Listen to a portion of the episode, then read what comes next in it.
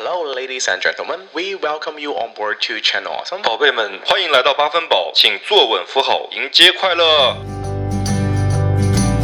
In about one year, you'll have it all figured out. 欢迎来到八分饱，我是陶乐斯。我是卡门。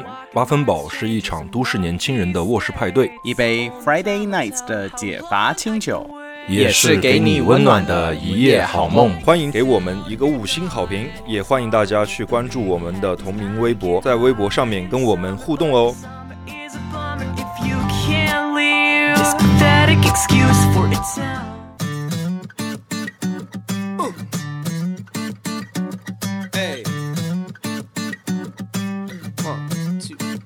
Hello，大家好，又回到我们八分饱的快乐时光啦，耶！陶斯本人在录节目就真的真的非常的紧张，因为我们迎来一个超级无敌大的大来宾。不要不要这样，不要这样。这次真的是非常，我说的是卡门啦。好，大家好，我是卡门。他是挺大的，我们我们今天确实是有一位 有一位来头不小的嘉宾来做客。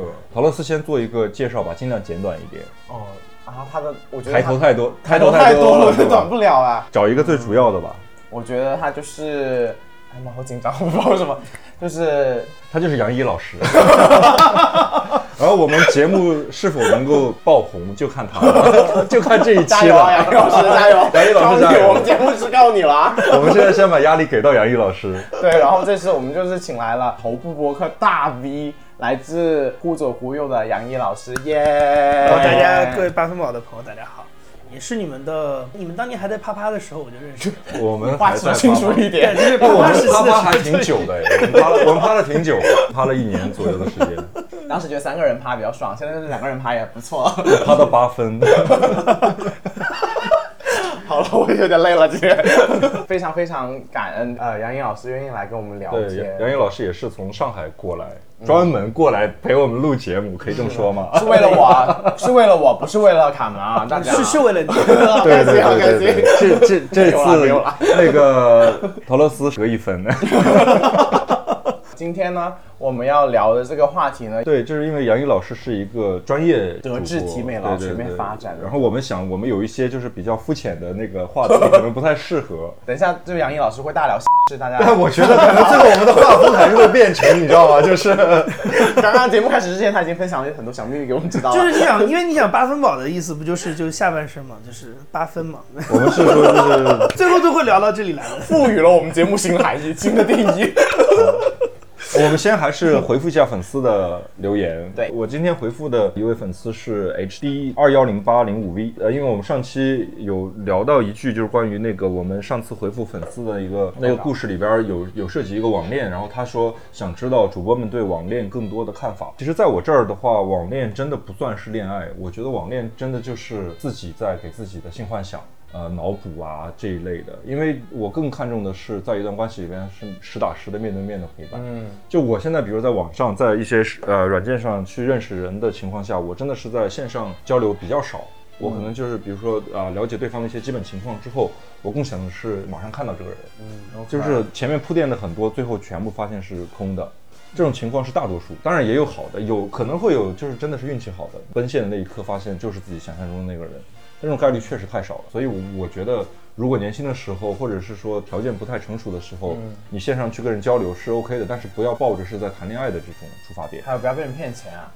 这是对，当然这是最关键的，就确实也是因为现在有太多这种通过网络谈恋爱来诈骗的这种事情，所以这也是为什么网恋我觉得不靠谱的一个主要原因，就是太不真实了。我看杨颖老师跟你刚刚点头如赞，你是很同意他的这个观点，不是？因为我们是同龄人啊，对啊，因为我 其实甚至我都没法想象说这个纯网恋是什么概念，因为在我的理解当中，网恋的意思你有交过笔友吧？没有，我知道有这个东西了，但是我自己没交过笔友，因为就是我到最后我都会觉得说，如果我们是有，为什么不在实体上？就真人就见一我觉得会有一种情况，可能比如说距离确实很远，遇到了一个觉得说很合得来的人，可能前期大家都是只能是通过线上的方式在交流，嗯，不要真的就是到了什么每天还要早安晚安，我觉得真的是就晚安晚安不是没话说才会这样吗？但是有的人就会就是陷入到这种网恋的，一年半载也见不上面，天天还早安晚安，我觉得就是个就是寂寞，就是 我觉得这个我要反驳一下，就是我虽然就觉得网所以你是网恋过是吧？呃我的初恋女友，我唯一谈过一个女朋友，不要讲你的女友，他们都是些就是都是些 是个男的都是些神神怪故事。我我想我初中是有网恋过了，其实因为我现在我跟初中，这这是大前提。对，嗯爱幻想的年但龄。但我自己对网恋的态度就是说，呃，我觉得有好多人可能他们不管是出于什么样的原因，可能就在现实生活中真的没有找到对象。嗯那在网络上面真的出现了有个人，如果能为他的生活带来一些寄托啊，或者是说能让他人变得开心一点的话，那我觉得朋友也可以啊，不一定要练，就是不要把自己的情感爱，那人家就是想每天早早上就说早安晚安嘛，你要把人家逼死是不？就是是 就停止幻想，我觉得不要骗自己。我觉得只要不不被骗钱都还好，就是不要被骗钱就好了吧。有的人骗了感情也会去自杀，你知道吗？就是你就就看你的心理承受能力怎么样而且。问题是你你把他当成一个 YY 的对象，对方会同样的态度来对你吗？我不知道哎，因为我觉得我是没办法想象说，我跟一个人的关系完全建立在没有任何实体交流虚的拟的那种，就是线上，你跟这个养个电子宠物有什么区别？对对对对对，那问题就在于说，就是你的你的对象，就是你网恋的那个对象，他是什么？他是怎么认知这个世界的？就他愿意陪你一起玩这个虚拟的游戏，一直玩到死为止吗？还是说，其实他也是需要一个实体交流的？其实最终的 还是要见面才行，对对不对？我的意见就是在见面之前都不要投入太多的心血。嗯，这个我给这位朋友就回复到这儿吧。好，谢谢谢谢。下面呢就由陶乐斯再谢谢了，我要谢谢雨中瑞瑞，我觉得雨中瑞瑞好久没有看到他了。然后在我们上一期的节目，就是我们新单元粉丝投稿，我们回答这个开小灶的这个单元呢，他下面留留言说，哇哦，好家伙，我回来以后以为电台没了，害怕极了。对，其实就是 虽然我们已经说了很多次，我们已经改了名字俄罗从斯你真的就是还要加上表情，加上 加上各种，你是把自己带入到那个听众的语气里边去。拜托雨中瑞瑞，他这个留言还加了个言文字，你就知道我是不是？他这我觉得有言文字，我非常真的是太投入了，你的讨论词。言文字的表情包我好的好的表现出来。Anyway 啦，我我难怪他会网恋。他真的是进我入状态。拜托我的很浪漫，我每天都打电话煲电话粥。对，其实我们之前说过很多次，就是其实我们已经改名字啦，就是大家刷新一下列表啦，我们没有不见，我们现在叫八分饱 Channel Awesome。然后还是继续给大家放送快乐，我觉得内容应该也没怎么变吧，我们会在范围内里面对进行的热舞的，我觉得我们会。内容还是一样的。好了，那谢谢大家的留言喽。还有就是像我们上次说，如果有什么你们想聊的，想知道我们自己想法的，欢迎大家来投稿啊，说说你们自己的故事。那话不多说，那么今天就进入我们今天主题喽。其实我们今天的主题呢，其实就是聊一下都市年轻人的一个生存现状。跟陶乐斯在前面在讨论我们这个议题的时候，关键字就是三个词，一个就是大城市，还有一个就是年轻人，还有一个就是叫生存。大大理玩又开始了，组合在一起，对，组合在一起，它就是一个很多听众的一个状态吧。然后大家都在过着这样的生活，可能各自有各自的方式。我们三个人其实都算是在这三个词里边都逃不开的。嗯然后借这个机会，我们跟杨毅老师取取经，然后哎，别别别这样。聊一聊，聊一聊，然后看一下说是另一个经啊，啊，啊开个玩笑，开个小那就。交给你了。本来我们现在就在几个情趣酒店里边，你不要把话题带歪好吗？好脏，好脏。你看这么多镜子，我就觉得进来之后气氛不对。待会儿你可以在里边去跳舞吗？我是一条美人鱼啊。杨毅老师是在上海生活对吗？对，快十五年了。对，名副其实的一个大都市。魔都。我先想问一下杨毅老师，就是你现在在这个城市生活，你的状态 OK 吗？我觉得我还比较融入上海这个地方，因为我我那时候去上海算是比较主动的选择吧，就是高考毕业之后，没有没有高考哦高考就已经高考去了嗯的时候去，但是那时候就填学校的时候，其实北京、上海的学校都可以填，对，但我是后来自己填了上海的学校，嗯，对，因为那时候就觉得。我不知道，因为我我小时候虽然去上海比较多，但我觉得我还是比较喜欢这个地方。就是说，就是我经常去，但是我选择上海其实不完全是因为这个原因，因为北京我也去过，然后两个城市我觉得也风格是不一样的。就风格很不一样。嗯然后我那个时候我的一个感觉就是说，因为我是一个小城市来的人，我觉得我在北京那个地方感觉可能不太更难扎下来。对，就是说有一点怎么感觉，就是那上海和北京我觉得差不太多。不是不太一样，因为我觉得北京是一个权力感很强的地方。哦，对就跟你的就是我就是就讲白了，就是我是个没有后台、没有背景的人，我觉得我在这个地方混不下去。嗯但我觉得上海呢，虽更包容一些，对它可能相对来讲多元包容容一些对。嗯嗯。当然了，很多人也会觉得北京很包容，嗯，因为上海有另外一种不包容的地方是上海倒不是这个，倒不是说外地人的原因，是我觉得上海它它有一种，它整个城市的一个感觉跟品味是比较统一的，就是你一个外来的人进来，你你必须要跟着它这个节奏走。嗯，但北京是不太一样，就北京是它有接地气的部分。对，就是它的圈层可以分得很开，就你外地人就可以只跟外地人玩，然后就玩你们的东西。嗯，呃，你可以不跟这个城市所谓的，就这个城市可能也没有所谓的主流文化，就是它可能跟这个可以没有任何关系。但上海是有很强烈的一个所谓的这个城市主流的文化，嗯就是你去静安寺、去静安区那边看到的那种，或者原来什么法租界的那种感觉，它就是那个城市文化就是那个样子，所以就是你能够适应那个文化，你就会更舒服一点。你如果老是瞧不上那个东西的话，你就会活得很难过。对格格不入什么的。对。对，但是陶乐斯就是从小就是在大城市长大的小孩儿。陶乐斯跟我们俩不太一样，我跟呃杨毅老师有点像，是小时候在一个小地方，对在大山里，然后。但是我一开始对大城市确实是特别渴望，就是我记得我第一次去到省城，嗯，然后就看到那些高楼大厦的时候，我会觉得哇，好繁华，然后感觉里边就是什么都有，嗯，那时候可能不太了解大城市到底是什么，但是觉得说里边是有很多我没有见过、没有体验过的东西，还好所以多弟弟。那时候根本就没有弟弟的概念。这房子里面到底住了多少个弟弟啊？那时候去，我记得去省城，就是感觉前一天晚上会睡不着觉，就会很兴奋，就会觉得说要去省城了，然后去亲戚家玩，然后高楼大厦，走在路上都会觉得说自己是不是啊，就是不太一样了。嗯，但是我当时来深圳呢，确实也是有一个变化，因为毕竟深圳跟其他的一些。二线城市还是不太一样，就在中国的话，北京、上海、广州、深圳，嗯，现在其实还有杭州或者重庆这些都还不错，但是超一线城市的整体城市的发展进程还是会不一样一些，嗯，所以我其实后来读大学也去到一还不错的城市，但是这来到深圳之后的那个改观还是挺大的，就觉得说还是不一样，然后给我的冲击啊，当时一开始的时候还是有的，觉得说很多东西是只在这个地方有。你可能确实没有这个感觉，因为你是从这边长大的。那你作为一个从大城市里边一直长大的这样一个状态，你对所谓的大城市是不是就是太熟悉，以至于是说没有感觉了？就讨厌所有的外地人啊！那是假的，开个玩笑，对吧？干嘛做起来这好？我把这部分剪掉。我就马上要泼水了，好吗？安静，我在想我下一个动作是什么。我接触的呃深圳小孩、深圳本地的这些年轻人，他们确实是有一些，在我看来是类似于那种有点小公主病的，就是他们在大城市娇生惯养的比较严重了。这我们有一个女生朋友哈，她也是深圳小孩，她有提过她一个经历，就是她去北京旅游，叫北京，但是是 北京也是大城市嘛，但是他们可能是当时是大学的时候去抱团儿，嗯，抱团儿去的，但是所以肯定整个条件就不是特别好。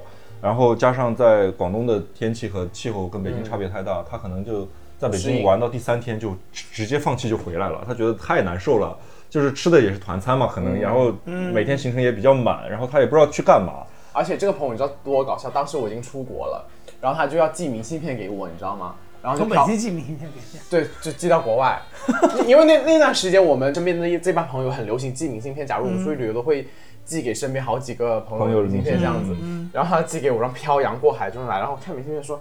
他说陶乐斯，北京真的挺有文化的，但是真的太脏了，能别来就别来了，你知道吗？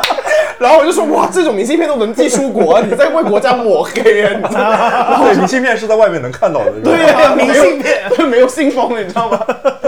不过刚刚杨洋老师说，有可能我没有出国之前是娇气一点，因为我突然就想到，在我没有出国之前，我回老家，因为我在深圳出生长大，那我祖籍不是深圳人嘛。对，但你没有长大吧？你只是去待过一段时间，你说我老家嘛，对，没有待过，就可能就是过年回去过过年、逢年过节啊你是见过那些就是乡下的场景的。我以前小时候回回老家是不愿意住在家的，我就是、嗯我一定要住酒店，会不会太恶心？就是回到老家的时候，不愿意住在老家那个家里，家里对，就不愿意住在舅舅家，什么直接就说我一定要住酒店，然后就是去住酒店。是不是厕所受不了？哇！我第一次发现那个厕所下面直接就走了，你知道吗？你是说那种旱厕吗？对，啊而且还有点我到现在还不明白，就是为什么它下面好像感觉是荧光色的，就怎么晚上看起来都好像有有光一样。那那可能单纯只是有鬼在底下，我就觉得我每次都盯很久。你真的对乡村生活是有一些特别奇怪的印象。但是我可能出去之后，反而现在我长大了，我订酒店我真的很少住五星级，可能第一是我自己也没什么钱，就是要省钱嘛，你现在。对我现在就特别特别省。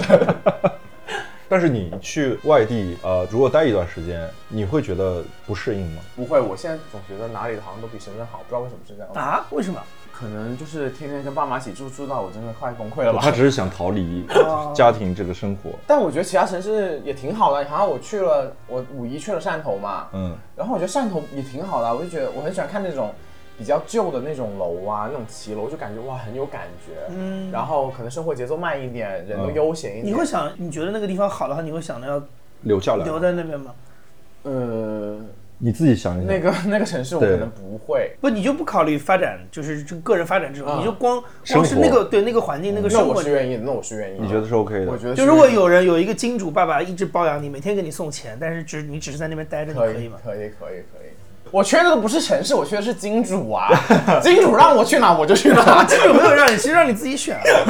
但是没有那么多好吃的，没有那么多好玩汕头的。很合我胃口哎。呃，就是吃到你现在那边都吃肠胃现在是在吃药，这对是很合你胃口那。是去汕头吃的。就是回来之后就整个整个胃被爆炸了，不行了。那你是因为吃的太太多。我觉得就是你不要搞得好像我在那边乱吃东西，我也没有。那我知道，我看到那个徐熙娣拍那些照片，我不知道你你们整天在干嘛。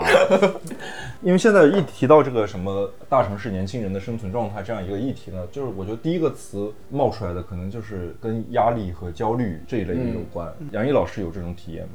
我说实话，我心还蛮大的，就是我在上海这么长时间，倒没有特别觉得有那种就格格不入的那种感觉。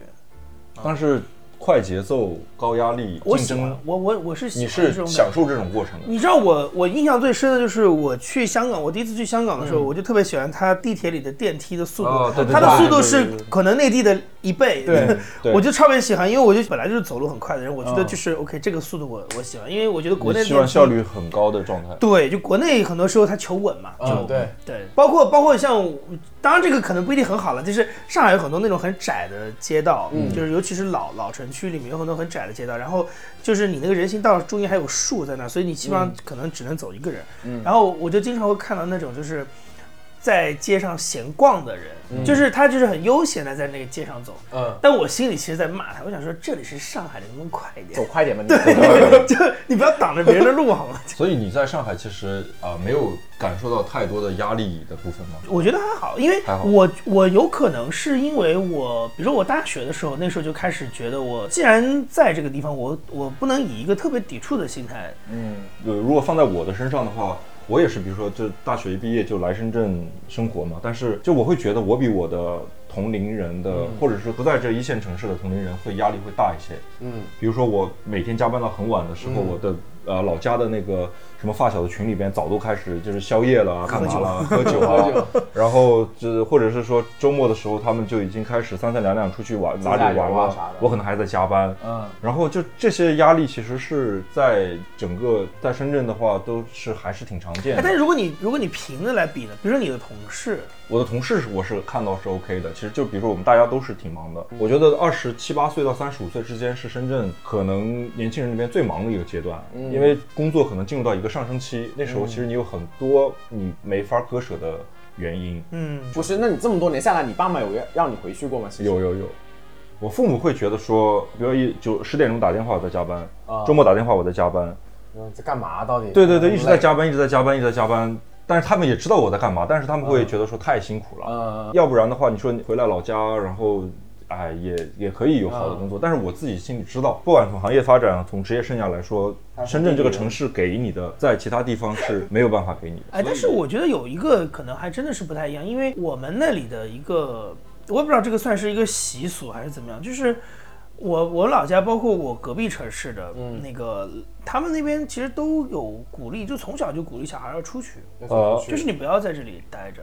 而且这个故事我是有听到过一些，就是同同城这个的名人，他们上过一些节目，也有讲过这事儿，就是家里面的亲戚从小就跟他说你其要走出去实。南方南方包括东南沿海的地方都会有这种我家不文化。是，你知道吗？不是你本来就在大城市啊，你往哪走啊？你只能去美国了，你懂吗？我说，就是我爸妈就连我出国都不愿意的，你知道吗？他对想，留在这就是我身边，，这就是我觉得一二线城市的小孩比较幸运的地方，就是说你其实不用离开你家的这个城市，你也可以获得一个比较好的这生活，而且你还跟父母在一起。现在在城市生活的你们，嗯。各自你觉得你现在最焦虑的是什么？其实说白了就是工作，抛开那个结婚的那个，因为是家庭给我的，跟大城市没有什么关系，工作让你焦虑是因为什么？是你想要的很多，然后目前的话可能达到那个点还不够。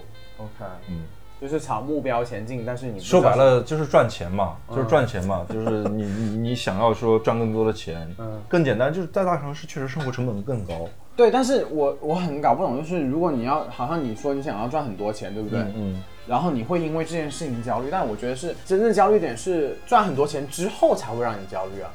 为什么？当你赚了这么多钱，你要拿这笔钱干嘛呢？这有什么好焦虑的？我有一百种方法可以花掉钱。不是我我我我我的意思是说，就是你你是说我焦虑的这个点是，比如说我是赚钱，如果我然后呢，要干嘛呢？这笔钱这笔钱要干嘛？啊、要赚更多的钱啊，然后呢，这干嘛呢就是利滚利啊。没有，他赚钱就是一种安全感。？OK，我觉得钱是就是就是我也没有要把这笔钱来干嘛，就是有也有，但是但这跟大城市也没什么关系。就比如说，我想要买一个更大的房子，这不是很简单啊，那可以啊？我可以，我想买一个更大的房子，我想买一个更好的车、或者之类的，嗯就是这些物质上的追求的点，就是你赚钱的，然后钱能给你安全感，嗯然后包括你工作上的成就感，也是你要追逐的部分。嗯然后这些东西呢，它会给你的反馈的，但是这个焦虑让你让你会觉得你所经历的这些焦虑是值得的。好多大道理。杨毅老师，那你呢？我现在觉得可能比较焦虑的事情是怎么平衡工作跟家庭吧。哦，工作工作跟情感的部分。它就是永远是一个此消彼长的你现在工作在你的生活中占到的比重大概是很还蛮多，百分之八十以上。可能吧。所以现在你会觉得说，如果是说有一份工作是稍稍微能平衡一点的话，可能这个焦虑感就会下降。我就会觉得说，就是现在的状态，就是我比如说我可能陪男朋友的时间没有那么多，嗯之类的，嗯，对。这不会让你更开心吗？不，我我没有陪他，并不代表我在找别的人啊，我是在工作啊。啊，对啊，如果我是在找别的人，我当然很开心了。原来点在这儿。对我刚才想，嗯，但，我觉得这个会有一点吧。然后就是这个，因为你你你实际上这个这个过程当中，就是说你其实要花更多别的精力去怎么样让他也接受你这个状态，跟安抚这个东西，就平衡。嗯，对，但是其实如果是能在大的问题上，就大的比例上能够有一个更好的调节，就更好嘛。因为我现在等于，比如说它已经变成是二八开了，然后我在那个百分之二十里再想点办法去补救，跟我直接把它调成五五开是两回事嘛。对，对吧？就是这个问题。如果你喜欢我们，欢迎去给我们一个五星好评，也欢迎大家在我们置顶微博上扫描二维码打赏我们。有的人呢，对于大城市永远是缺乏这种归属感的，他会觉得说我我在这儿不管是生活了三年、五年还是七年、八年，我永远觉得我不属不属于这样一个城市，我都是随时随地有可能会被这个大城市抛弃抛弃着，嗯，对他们就会有这样一种焦虑。现在如果回到你老家，你你老家对你还有归属感吗？其实，呃，其实是有的，就是所谓的故乡嘛。中国人其实那种或多或少都会有那种落叶归根。我告诉你，非常简单。我比如过年回家，嗯我一下飞机，我就能闻到空气中的烧炭的味道，哦因为我们北方冬天是有暖气，是靠火力发电来、嗯来供暖的，闻到那种味道，我就一下子觉得好熟悉，特别熟悉的味道，我就知道是到家了。但是我觉得归属感这个东西其实挺玄乎的，我自己觉得。嗯，我觉得如果你要对一个地方有归属感，首先你要在呃你生活那城市有一块是属于你自己的一个空间。而且你要认认同这个地方。我觉得认同到在其次，只有那一块空间，不管可能是一套房子，可能只是一个房间。嗯，其实真正的归属感是那个空间，就好像你现在住这里住了十多年了，嗯你会觉得啊，回家的那条路，然后有归属感，是因为你回到了你自己在那个空间能做主的地方。所以呢，所以这个才是给我刚问你是说，但我说我所说这个地方不是说只有家了，就是比如说你的学校，小的时候会逛的商场啊，小时候玩的那些公园啊，这些是所以你你小时候玩的都还在啊。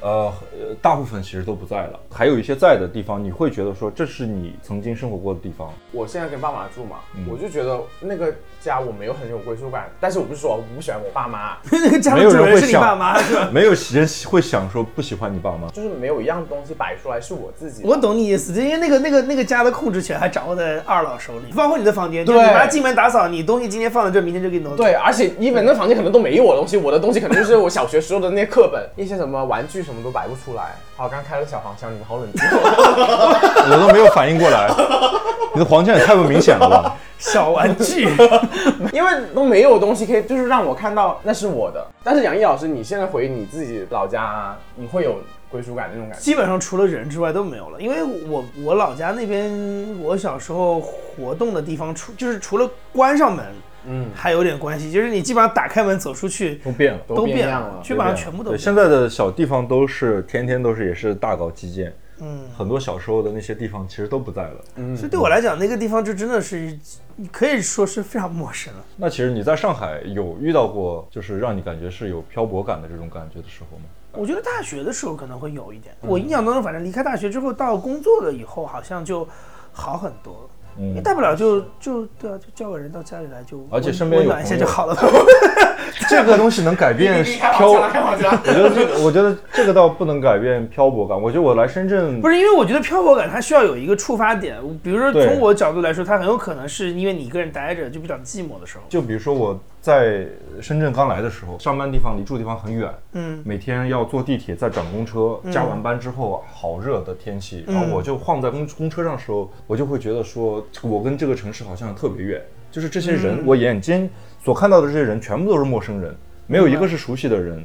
然后这这列车是从哪里来的，我也不知道，我只知道我会在中间的一个站下车，嗯。但我也不知道他去哪儿。我大概能理解这个心态，但我觉得从我的经验上来说是，我原来在我老家那个地方，其实可能跟那个城市本身也没有太多的距离，因为我那个时候就中学、小学的时候，我基本上每天就是两点一线，我也不会去哪玩儿，然后我跟朋友之间、跟同学之间的关系也没有说多么亲密，嗯，就是可能有一两个朋友是属于那种就是真的很熟的，但是可能跟大多数同龄人也就是同只是一个同学关系，然后。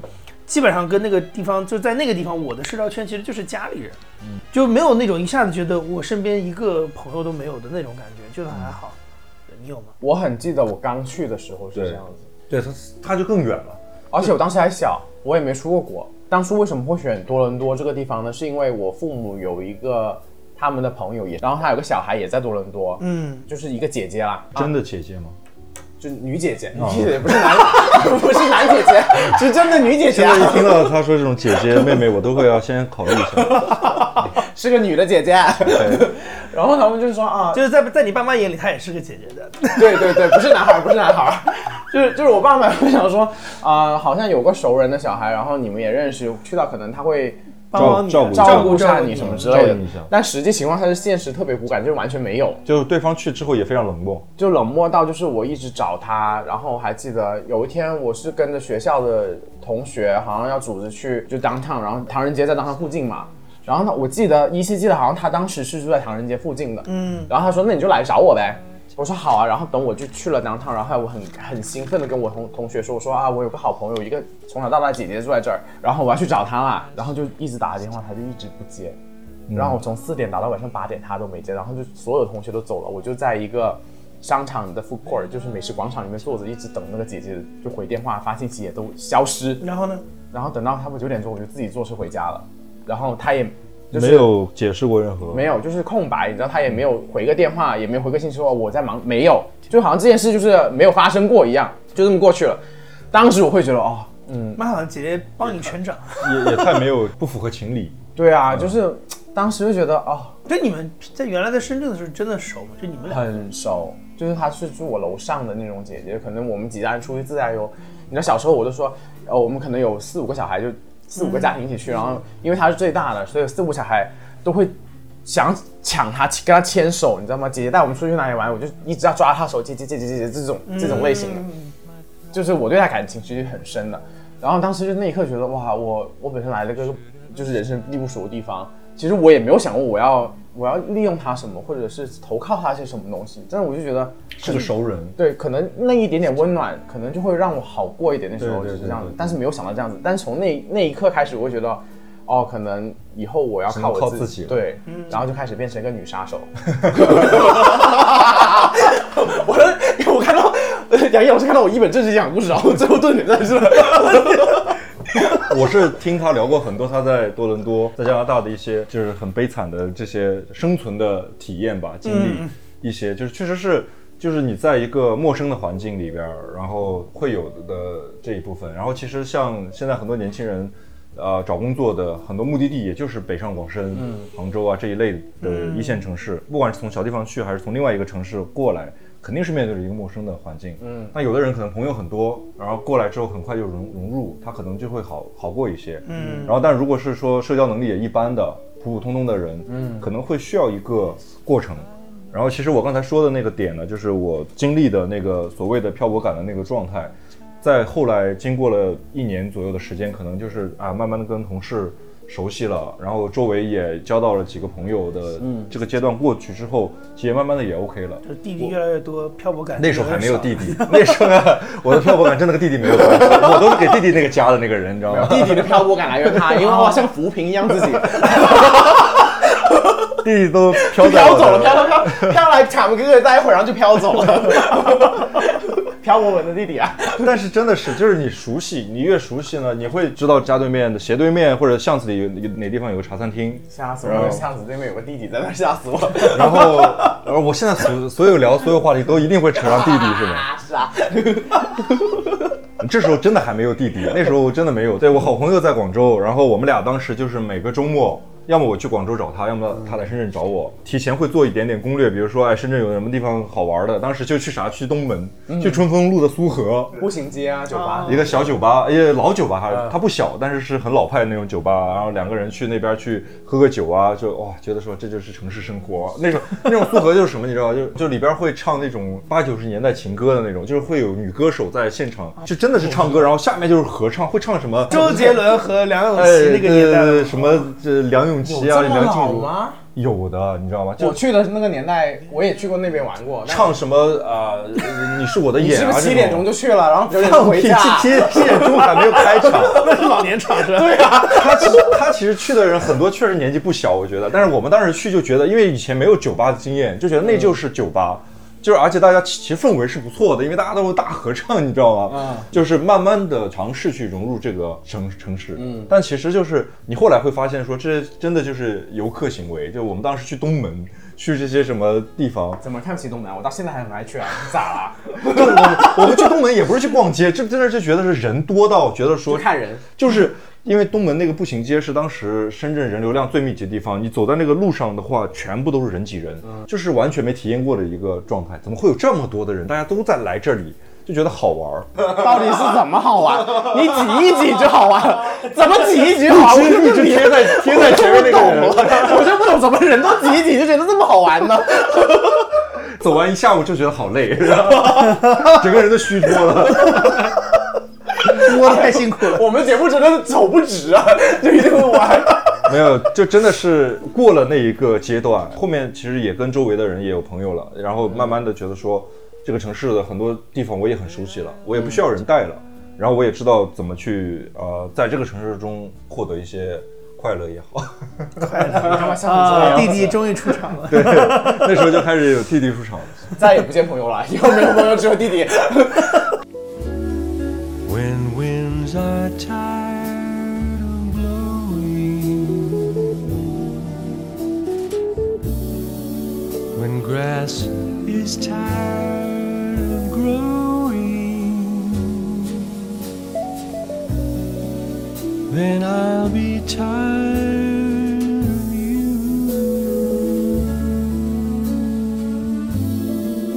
后，但是呃，这种漂泊感，我觉得在说到这一部分的时候，其实是有的人会选择就排解寂寞嘛。但是那种方式，我自己觉得是会让你更加寂寞。你说是什么方式？你说清楚一点。就是跟陌生人进行一些交流。但那种情况你会发现，不管是不管是你去到他的地方，还是他去到你的地方，还是你们俩去酒店，嗯，都会让你就结束之后的那个状态，你会觉得说，没有，我觉得还挺好的。因为我跟你讲，就是啊你会发现一件事情，就是说，比如说你在上海，如果如果你能到对方的场子的话，嗯，那他你说场子就是场地嘛，有？多大？多大？多少个人？不，他肯不是他肯定是个他肯定是个外地人嘛。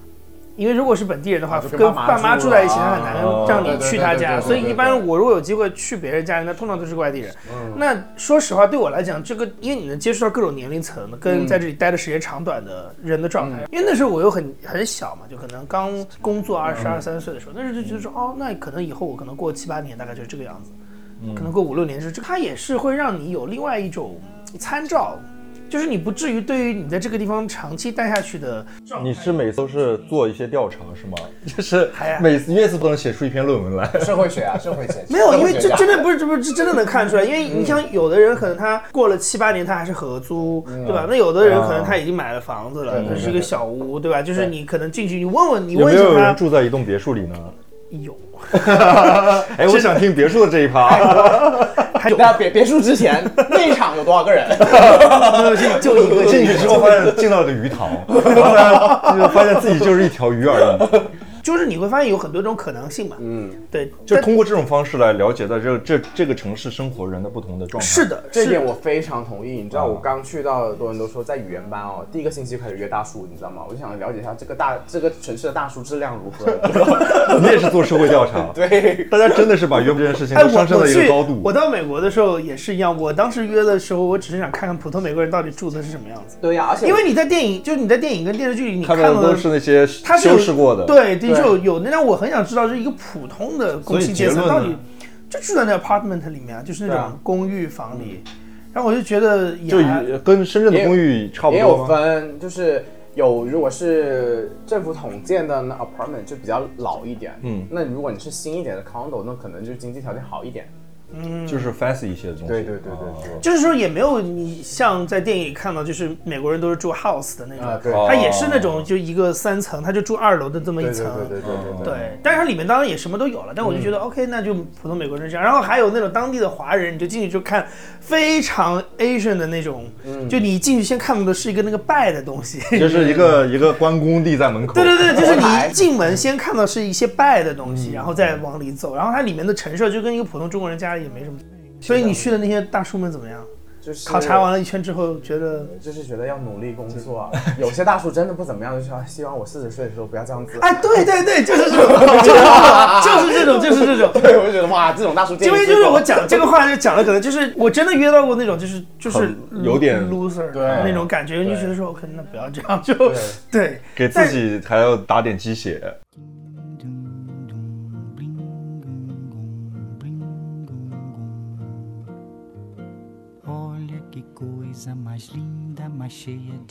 有的人很喜欢这种，在日本嘛，日本是说是一个什么地方呢？就是你从早到晚可以一天不跟任何一个人说一句话，然后完成你所有的可以完成生活所有的生活的部上海也有一分。点，上海也可以对，就这是这是只有真的在大城市便利性达到一定程度之后，嗯觉得如果你是有这样的一个诉求的人，你在大城市会生活得很好，在小城市其实很难。对你出门就是熟人，你跟他寒暄一句吗？对你去小卖部可能是三姨家的儿子开的，谁都认识你，你走到面前都是熟人。我其实很享受这，就是你刚才对，有有的人是喜欢这种其实更轻状态的松一些。其实我觉得。对，就是你，少点人情世故，就是你对，就是当你不想要人情世故的时候，你多多点社会调查。就是你不想要的时候，而且而且对吧？你你拉个什么人进来也不会有人觉得，其实就算他看到了你每天都有不同的男的，他也不会说什么。你觉得这是不是我们这个群体的诉求？但我觉得这个也要看人了。我觉得有有我我觉得在对，因为我觉得在这个群体当中也有很多人就是很喜欢跟固定的人在一起玩的，但你没有发现过，就是直就热热闹闹的那种。直男直女跟邻居的关系一般的好，但是基佬呢，好像跟邻居的关系，就比如你是独住的，不是说跟你像这种那，只是因为那只是因为基佬普遍比较闭气而已，就是他会他会有很多生活习惯他会避免跟邻居有太多的交流或者交际。我觉得好像我认识的直男直女们好像也没有说跟邻居的，尤其如果邻居跟你不是同年龄的话，呃，同年龄，就比如说，就如果是个大妈住在隔壁，其实那那其实还好，但是比如说你生活中有些什么家里边突然断电了，或者是缺个什么东西，可能跟邻居是很快就能处理的，这种的话跟邻居会有一些交流。但是比如说像啊，我，这这个方面我我也会有啊。我跟邻居完全没有什么互动，过因为你都你很少在家，你就在加班呐、但是我现我跟我对面那个邻居你邻居可能根本就不知道你家到底是谁，因为可能莫名就有一个弟弟开就进去就很，多陌生人，就到底对这主人是主人是谁？对你家缺什么，就是弟弟来路上让弟弟都买好啦。对你不需要你你不需要你不需要邻居。你不需要 OK，Anyway，、就后来我发现我可能不太喜欢北京，也是因为这个原因。人情世故太多事儿，就是我听到的朋友的故事，就是你还是会跟那个社区之间发生很很多的关系，交集。对，嗯，就是他好像给你的自由度但是这个这个问题就引到另外一个关键词，就是冷漠。通常情况下，大家会对于呃小城市都会觉得说是是热热闹也好，温暖也好，会有那种嗯让人觉得对人情的情感的部分多一点。但大城市的话，大家真的是觉得说各自过好自己就是对。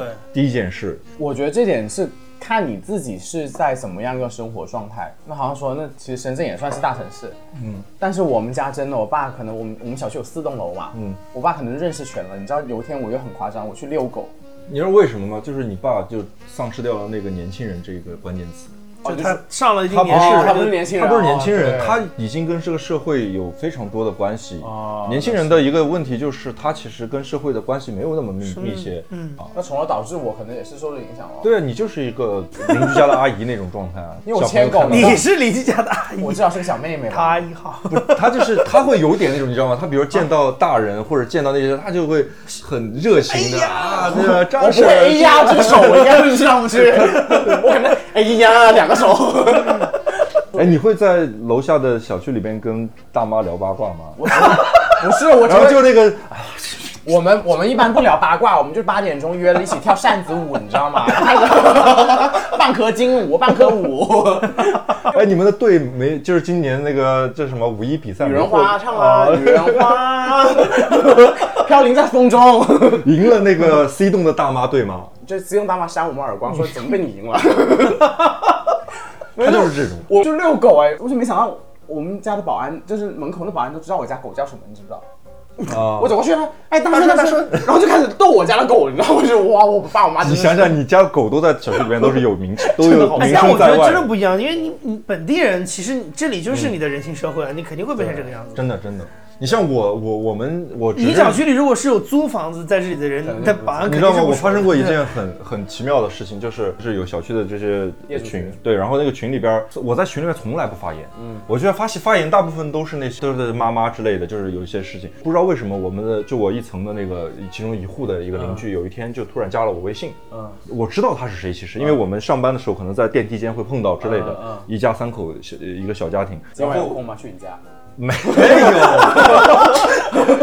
是男主人加我的，但是他问完这个事儿，我也答复完之后，我们俩在电梯间再碰到的时候，还是陌生人的一个状态，你刚刚不微笑一下呢？就是还是没有说好像两个人认识了，好像我们的关系还是只停留在线上的这个交流，即便是他要住在我家斜对面的一个房间，好像因为是你们是两个男的，所以就会就我觉得这是这是一个点，但更重要的，我会觉得说尽量的少打扰到对方的那个部分吧。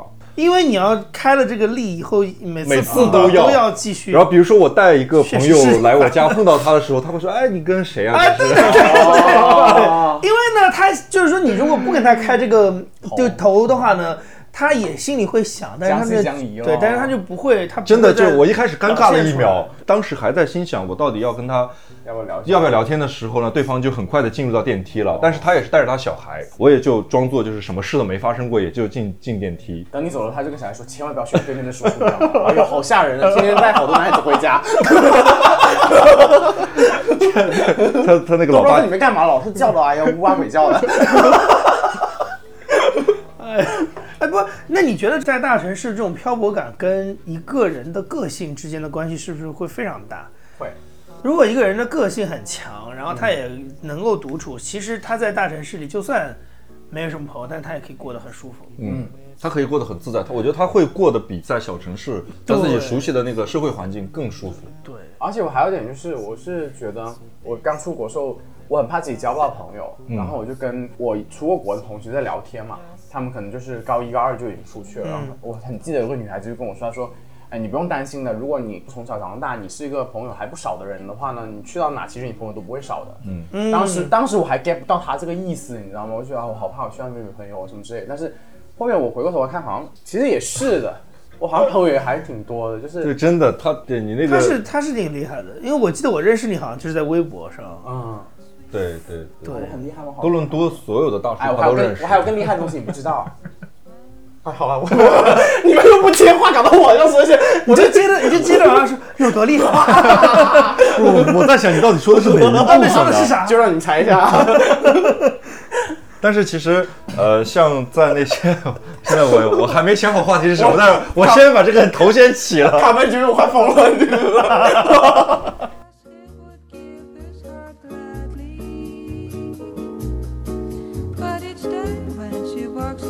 如果你喜欢我们，欢迎。给我们一个五星好评，也欢迎大家在我们置顶微博上扫描二维码打赏我们。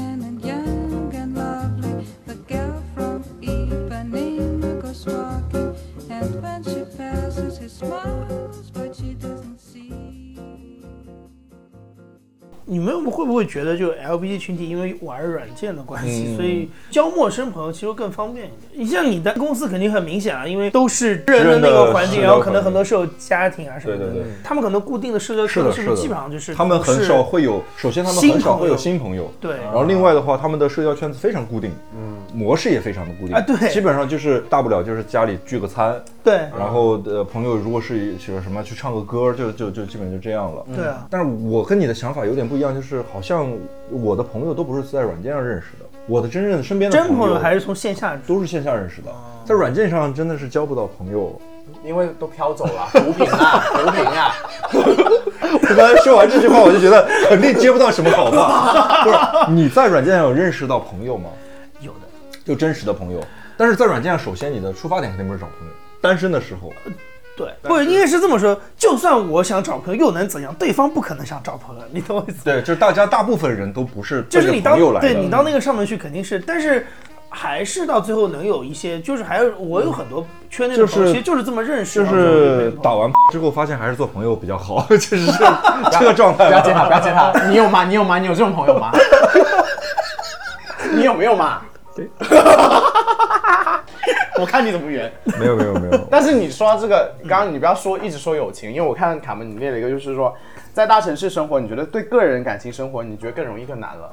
嗯，这个我是我比较想问的。对我来说当然是还是更容易一些，在大城市。首先那个样本量就大过很多啊。首先你面对的那个群体是更多的，但你要说另外一个问题就是，就大城市给人的感觉都是比较浮躁的。每个人都不想安定下来，嗯每个人都是在一个向前走，或者是说，你这个说的是对的。我觉得，尤其是在大城市，如果是从其他地方来的人，大部分到这里，他愿愿意长时间待下来，他肯定这个人的进取心还是有的，有的，否则他没必要在这熬着，他回家就好了。所以，可能在小地方，他相对来讲，就整个人的状态，就是包括你跟你潜在的对象的状态，大家都是一种比较偏稳定的，不会担心说你今天在这儿，明天你可能工作就对，变动到也不会说考虑什么啊，我我到底是在事业跟家庭当中选择舍弃对，不但我觉得到大城市，大城市虽然你面对的那个样本量可能是以呃几倍甚至十几倍的数量，在但你需要平衡跟抉抉择的东西会更多。但是你面对的这个样本量，大部分都是一些不稳定的对人。是的是的如果是说你只是单纯的想找一些扶贫的话，那是我觉得肯定是大城市是更容易的。但如果你是想找到一段长期稳定的关系呢，在大城市里边的成功率，我觉得真的还小过于小城市。嗯是，因为这点我很有深刻体会，你知道吗？因为我当初决定我回来之后，你在我我在加拿大那一票基友，你知道有多搞笑？每个人投来羡慕的目光，说我天哪，你要回去天堂了，你知道国内人有多多是吗？对就是多有多少肉多少菜就可能我以前在那一开，除了下锅。除了在当趟之外，当趟可能就是隔零点多少公里。对，我回到家可能那一一二公里啊，两三公里才有才有个人。对对对，他们说哇，你真的要幸福死了，国内帅哥这么多，你肯定哇每天都好忙。这个另外一个点就是在一线城市，当然数量也多，嗯好的也多。对好好看的也好，素质高的也好，对就整体质量高的也多，因为所以大了大家会觉得说可选择的空间更大。你看到一个人的时候，他不会像就在小城市里边，他会觉得一个人差不多，他会会有点那种珍惜的感觉，说哎，这个人我觉得还挺聊得来的。而且我觉得在小城市里，可能因为他的那个呃社交网络其实也不会太大，嗯，所以你每走一步其实都会更谨慎一点。嗯对，就是你进的难，退的也难，对吧？就不像大城市，就说走就走。所以我从来都不会华人圈的，以前多伦多。华人圈就是一个封闭的一个社交圈子，嗯，所以你我我说的是 LGBT 的那个我知道，我知道，我知道，因为我觉得好近啊，大家的关系，说不定我今天搞了他，然后谁知道过几对天对对对过谁又搞了他，我就对对不要不要不要不要，对对在小城市真的会有这种情况，就搞到三舅之类的。三舅的话，就是你可能也不用软件，你就去他家你就搞了，好不好？但是不知道嘛，在软件上约了半天，就发了张假照片，一见面是三舅，这不就小城市常见的一些情况吗？舅妈走了吧，是吧？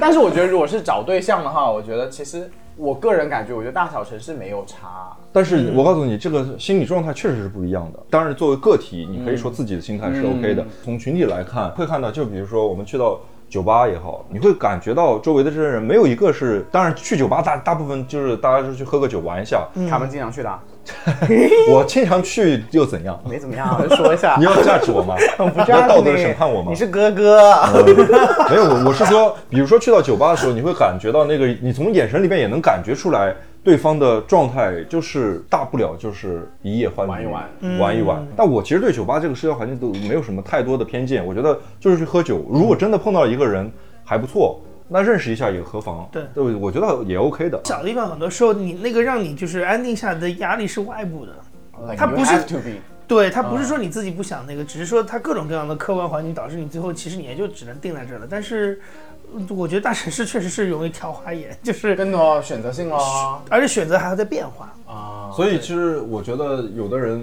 你看他在那个 profile 上面会写说在深圳有房有车、正经工作之类的，他会把这个东西写呃，会写会写。不是你自己吧？我当然没有，我开玩笑。就是我会写这种东西。他想传达的点是说我是一个比较安定的状态。但是我想问这杨毅老师，如果你去酒吧玩的话，你会享受到那种就是跟别人看对眼或者就玩的这种？我在酒吧里是很局促的一个人，尤其是去 gay 吧，嗯因为我有非常强烈的自卑的感觉，所以我很少去。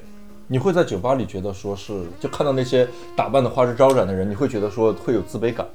有，就是我觉得我去酒吧，我永远会脑补，就是大家都在翻白眼看我的那种感觉。不会好吗？不不，就我不知道，但就是会。那我觉得是我会觉得跟那个环境有点格格不入了啊。嗯，我跟他会去酒吧玩的时候，就是真的就喝酒，然后就闹。那因为你们是熟人，就直接去嘛。我觉得你让我我去你去也是跟朋友去啊。我去 dance，你听我说，我去 dance 的时候呢是这样，就我每次的，就是有有有至少两三次都是跟几个叔叔去的，就他们是在那边就就是属于那种地头蛇。地头蛇的那种。然后呢，第一次去，他还会带着我去，比如说舞池里面走。后来的话，他就是那种你赶紧去玩，从我眼前消失。然后就是 因为他们会觉得是说你都已经到这儿了，然后已经把带进门了，对你还要跟我，你还要跟着我，就是或者是你，因为他可能自己也想去玩一玩玩玩，或者说你要想跟我玩，我们不能去别的地方，你为什么非要到这儿？啊，所以他就会觉得说，那你应该自己去玩。但我费了对，但我就会觉得非常的不自在。非常不自在，就是我觉得完全不知道该干嘛，然后也会有看对眼的，但就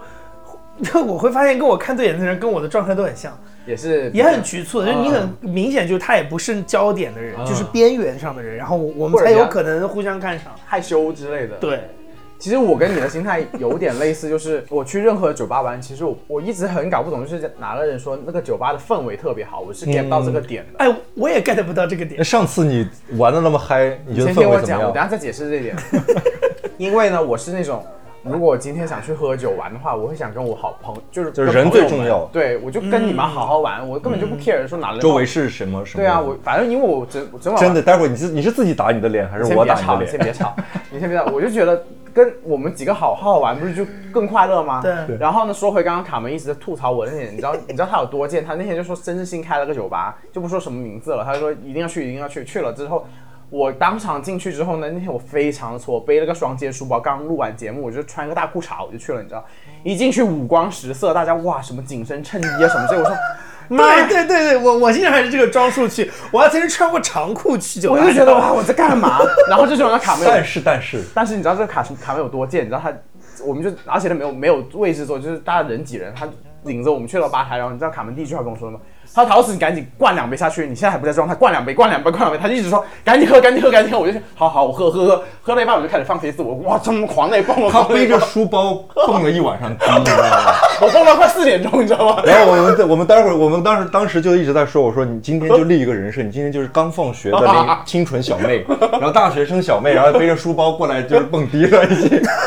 我觉得让人自己觉得我是个疯子，你知道吗？背个双肩 那天晚上是我和他还有那个小百合。小百合对小百合，我们三个人那个小姑娘一个女生，我们三个人去那个酒吧去去玩，然后她一进门，我还没喝多的时候，她就已经瞄上了人家，就是吧台里边的一个老外酒保的一个老外吧，应该是一那个你要过去跟他搭讪吗？他就差不多我们要拉着他，就是他一直想去，然后就是他还说他我就是跟我朋友玩，我根本不会在意各位人。你 看他刚才说这是原话，我只是跟他击了个掌而已吧，也没他啊，全场都在找那个人，你知道吧？我就这么夸张而且你问了别人名字吧，没有你。去问了吧，别人没告诉你吧。在那种风花雪月场合，名字算什么啊？不要问名字，不要问名字，我们都是过客。他真的去到之后看到那个那个老外就已经口水不知道哈喇子流到多远，还跟我们玩，我不知道就是后面在玩什么。你们两位有在酒吧里面属于这种玩的比较，就是比较如鱼得水的吗？他是很如鱼得水，不是我们我们在酒吧玩是开心的，其实我们不管是在去什么酒吧，因为我们是就是我们是很容易在酒精的影响下会情绪会很开开心。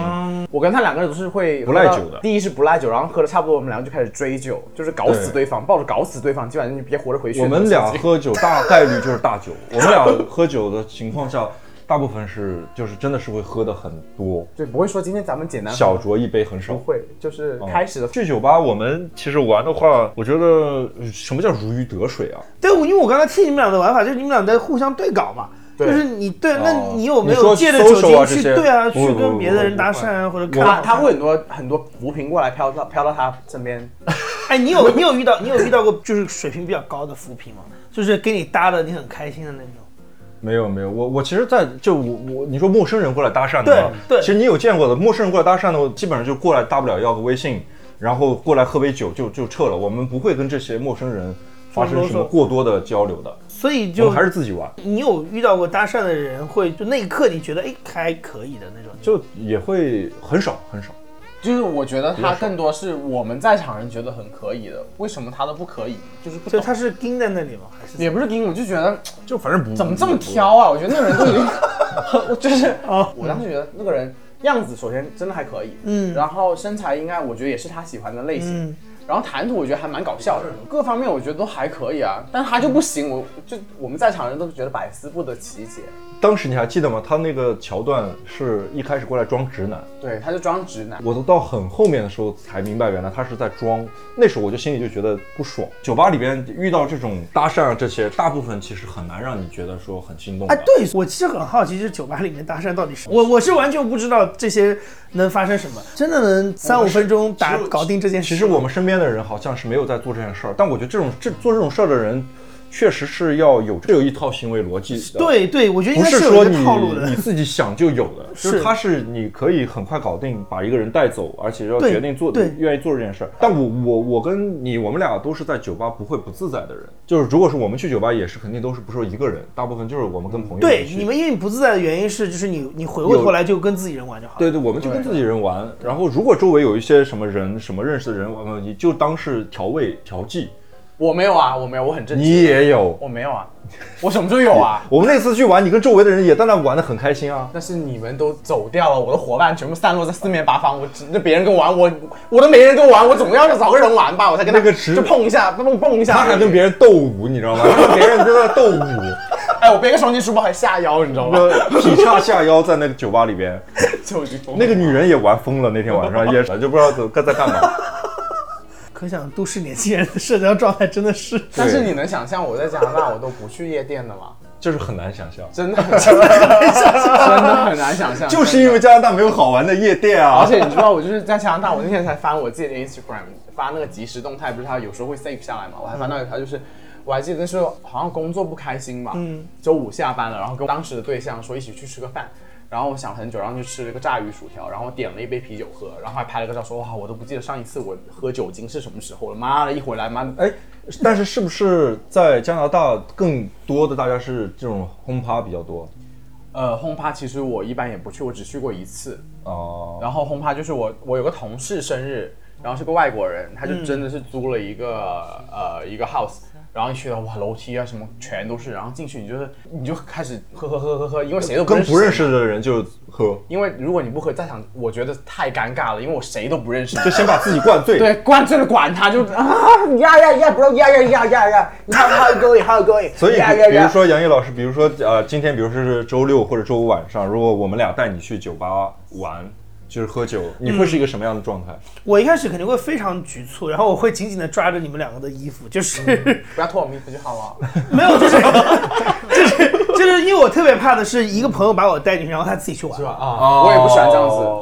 就是你好歹让我就是稍微融入一点，以后你再那个，就是你看了我已经 OK 了，你再走，就是你你怎么就 OK 了呢？就是跟周围的人、跟旁边的人我觉得我需要对我觉得我需要去熟悉。缓一缓。嗯对，因为我觉得我要了解这里的游戏规则是什么样嗯。子，最好是你能带我了解这个地方的游戏规则什么，然后让我能够快速的融入那我有一个问题，就好了。你其实从性格上来说，你觉得你是一个内向的人还是外向的人？我应该本质上是个内向的人，我的哦我的外向应该是一些比较工作上或者是说条件什么反应多年下来，有一些，所以。我这个是点，你知道，就是我是一个其实是本质上是属于外向的人。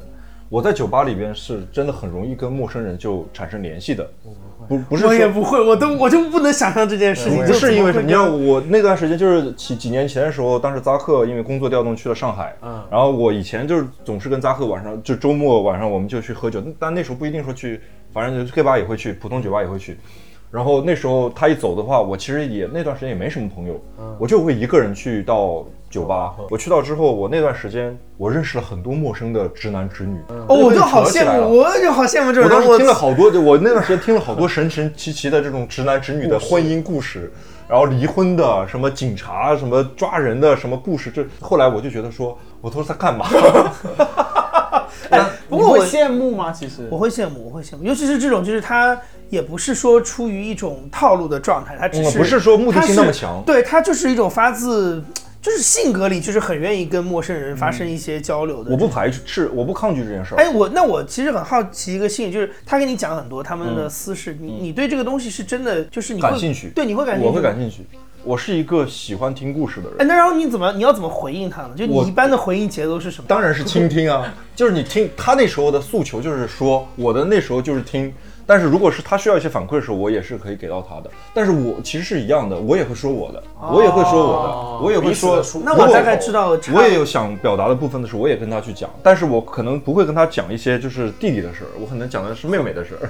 哦，那我大概因为我觉得我有可能是因为我本质上对于陌生人的事情不关心。他说的那个有趣，对我来讲有点像一个工作状态。啊，like 你你好像 study 这整个事情一样。对，就我，因为我觉得有的时候我去找一些有趣的事情是目的，就是其实潜意识里是有点目的性的。寻找素材一样。对对对对对，但我是还是不是很鼓励大家就是独自去酒吧，嗯，是对啊特别女女生，因为我我有一次就是自己去去旅游之后，然后我我的同伴把我甩了，你知道吗？为了自己去跟小妹妹玩，是个直男，当然。然后他就在探探上面还是陌陌上面就约小妹妹出去，把我一个人甩了，你知道我真的很惨。然后我就晚上没事干，我就自己去酒吧喝。妈，我半个小时我就走了，你知道，我觉得太尴尬、太寂寞了。别人就这，嗯那个杯横交错，我就一个人啪啪啪啪啪啪，然后还是因为酒国外酒吧你是要给小费的嘛，越给越不爽。他妈的，我已经这么惨了，我还要给你小费钱，我就说跟别说，我就是在这气氛组了，我还要没收钱。对呀、然后酒保又不陪我聊天，妈的，喝两杯我就自己回回酒店去了。哎，而且跟酒保聊天也是个很神奇的事。就是我如果经常去酒吧，我跟酒保关系都会不错。甚至我在那个酒吧，我后来是有有一个很奇怪的，就是会有一个熟悉的陌生人，嗯，嗯这个人也是每天状态也非常一样，点一样的酒。就有一次我印象特别深，他在离我很近的地方，电视上正在播，当时是乒乓球世界杯应该是，然后当时可能赢了之后大家都很高兴，然后我们两个人就唯一碰了一次杯。但是他当时他给我的一个反馈好像是他也知道我是谁。然后我也知道，因为我每次都能看到他，我也知道他每次都在。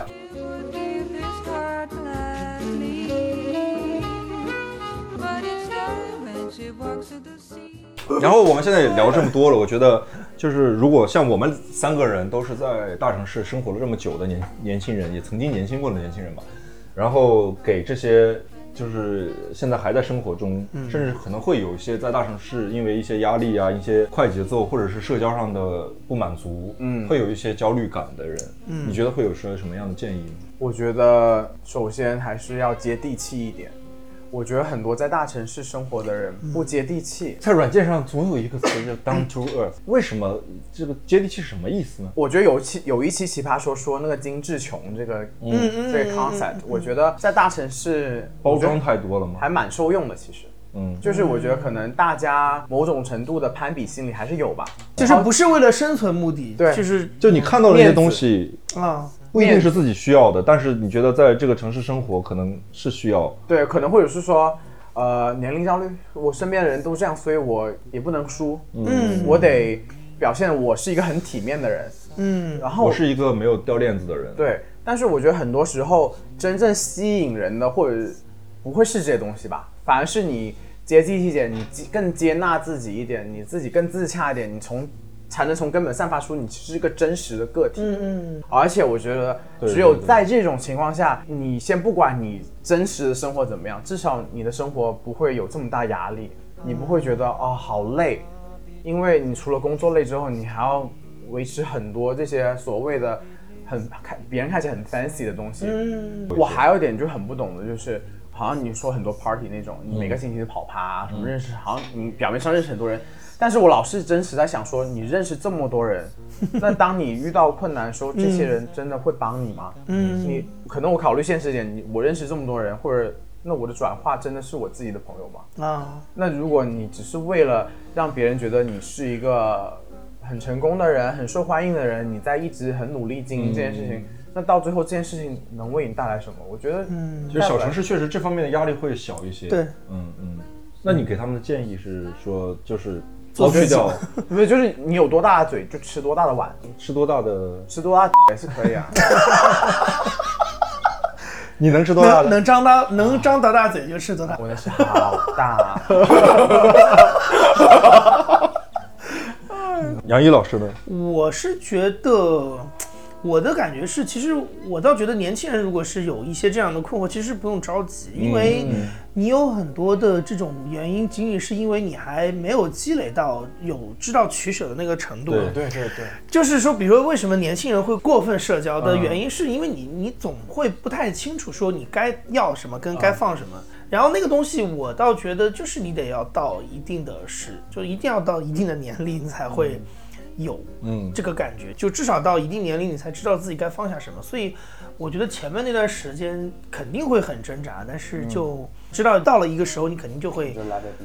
对对，那个的焦虑其实更多时候是来自于你觉得那个东西无止无尽嘛，就是你觉得这个状态我得，对我可能要一一辈子这么装下去，但是其实不会一辈子的，就是对那个可能就是几年的事情，所以你只要知道这个东西是有头的，所以我们现在就告诉这些年轻人，你们总会老的，就让你们放心。我不会的，我不会的，我永远这么嫩。